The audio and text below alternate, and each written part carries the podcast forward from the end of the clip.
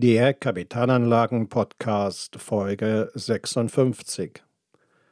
Falle Vermögenssteuer vermeiden, Erbschaftssteuer legal umgehen. Zu meinem Blogbeitrag Falle Vermögenssteuer vermeiden, Erbschaftssteuer legal umgehen erhielt ich zahlreiche Fragen. Antworten auf diese Fragen im folgenden Podcast. Herzlich willkommen zum Podcast für Unternehmer und Unternehmen, die clever, chancenreich und nachhaltig investieren möchten. Die rekordhafte Staatsverschuldung führt in der Politik zu weiteren fiskalischen Begehrlichkeiten. So sind unter anderem die Wiedereinführung der Vermögenssteuer und eine stärkere Besteuerung von Erbschaften in einer ernsthaften Diskussion.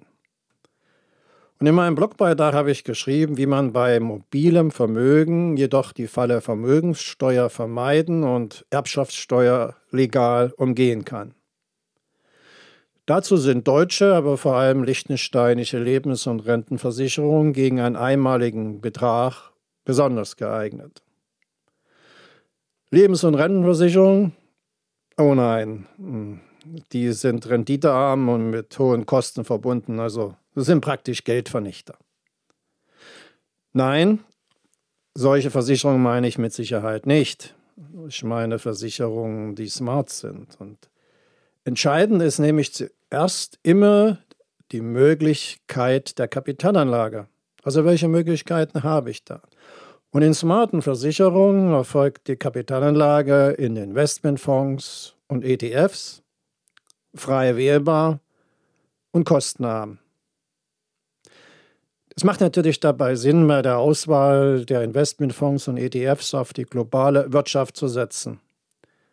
Denn Renditen werden in der globalen Wirtschaft gemacht. Wie funktioniert das aber nun mit der Erbschafts- und Vermögenssteuer? Nun ganz einfach, der Inhaber der Police nimmt neben sich noch eine weitere Person mit dem Versicherungsvertrag als Versicherungsnehmer auf.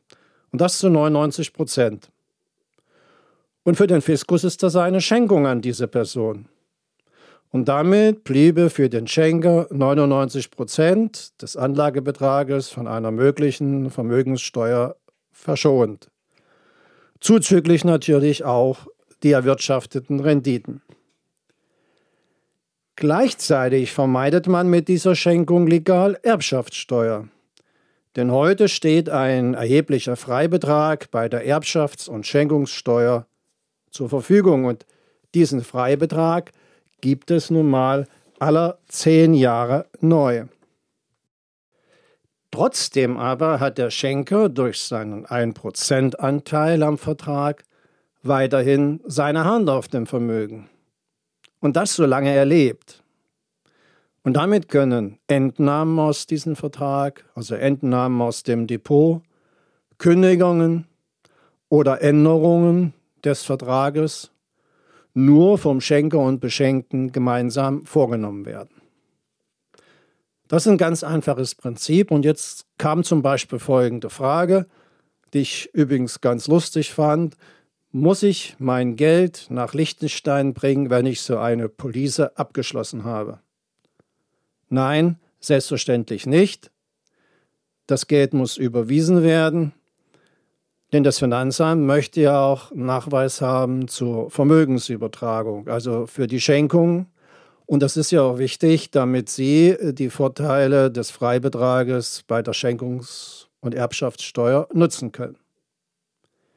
Eine weitere wichtige Frage und eine gute Frage, wird eine liechtensteinische Versicherung durch das Finanzamt in Deutschland anerkannt? Klares Ja. Versicherungen aus Liechtenstein sind konform mit dem deutschen Steuerrecht. Ich selbst empfehle die liechtensteinische Tochtergesellschaft eines renommierten deutschen Versicherers aus München. Was auch häufig auftritt, ist die Frage, oder die Frage, die häufig auftritt, kann ich mein Wertpapierdepot in den Versicherungsmantel einbringen? Nein, Das Depot muss vorher verkauft werden. Es geht, wie ich bereits sagte, nur die Überweisung des Betrages von einem Konto. Und kann ich meine Immobilien in den Versicherungsmantel einbringen? Dasselbe wie beim Wertpapierdepot. Nein, die Immobilie muss erst verkauft werden. Es geht nur die Überweisung von einem Konto, eines Geldbetrages von einem Konto. Und nochmal grundsätzlich, um mit deutschem Recht übereinzustimmen, sind nur Überweisungen von Geldbeträgen möglich. Jetzt kam natürlich auch die Frage auch auf, kann ich auch das mit deutschen Versicherungen machen? Kann ich also auch mit deutschen Versicherungen äh, Erbschafts- und Schenkungssteuer optimieren? Ja, auch deutsche Gesellschaften bieten Policen mit Investmentfonds und ETFs an. Und diese Investmentfonds und ETFs sind frei wählbar. Und daraus entsteht immer wieder die Frage nach den Vorteilen einer liechtensteinischen Lebensversicherung. Und die möchte ich nochmal aufzählen, denn es sind im Wesentlichen fünf Vorteile von liechtensteinischen Lebensversicherungen gegenüber den deutschen. Erstens es gibt eine höhere Flexibilität bei Zuzahlung. Zuzahlungen sind meistens unbegrenzt. Man kann also einfach weitere Beträge einzahlen und natürlich auch entnehmen. Zweitens haben lichteneinische Versicherungen eine einfache und klare und vor allen Dingen preisgünstige Kostenstruktur. Drittens zur Kapitalanlage. Es gibt bei Liechtensteinischen Versicherung ein größeres Angebot an Investmentfonds und ETFs bis hin zu einem globalen Portfolio. Und dieses globale Portfolio beinhaltet 8200 Unternehmen weltweit. Das heißt, das Geld wird also, der Einmalbeitrag wird auf 8200 Unternehmen weltweit verteilt. Und vielleicht mal zur Information, es gibt weltweit nur 8800 Unternehmen an den Kapitalmärkten, in die man investieren kann. Kommen wir zum Vorteil Nummer 4. Die Police kann auch in Fremdwährungen geführt werden, also in Währungen wie Schweizer Franken, britischen Pfund oder Dollar.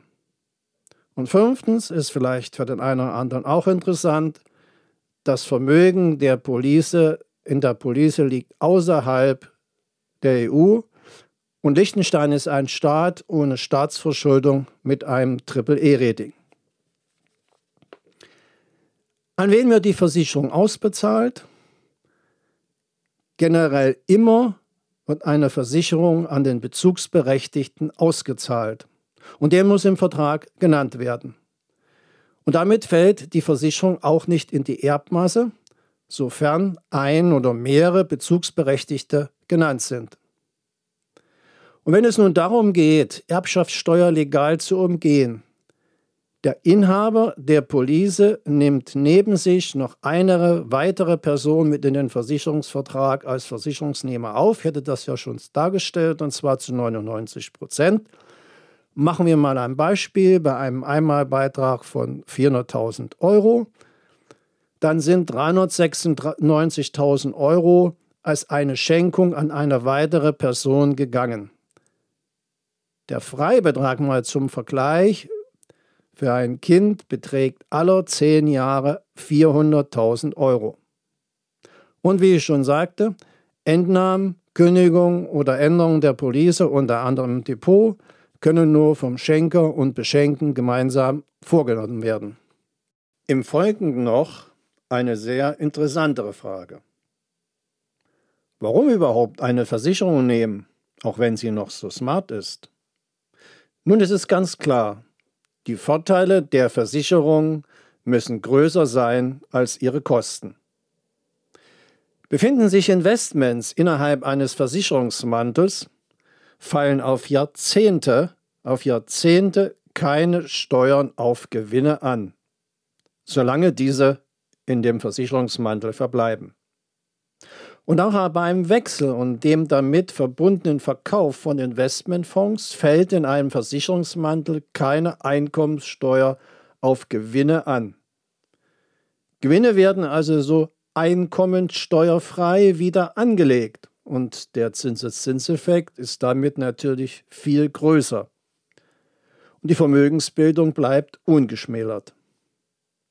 Was nun die Schenkung von Vermögen betrifft, so ist das leicht über einen Versicherungsmantel realisierbar, also ohne Notar. Es wird einfach eine zweite Person eingetragen. Und trotzdem hat diese zweite Person weiter die Hand auf dem Vermögen.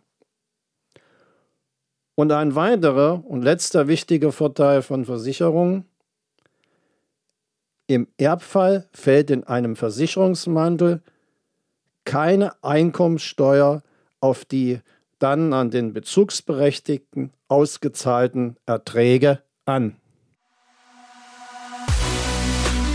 Wenn Sie bei den wichtigen Fragen zu Kapitalanlagen mit einem unabhängigen Profi zusammenarbeiten möchten, dann kontaktieren Sie mich einfach per Mail über meine Website www.wirtschaftsberatung-smolinski.de. Den Link dazu finden Sie auch in den Shownotes. Danke.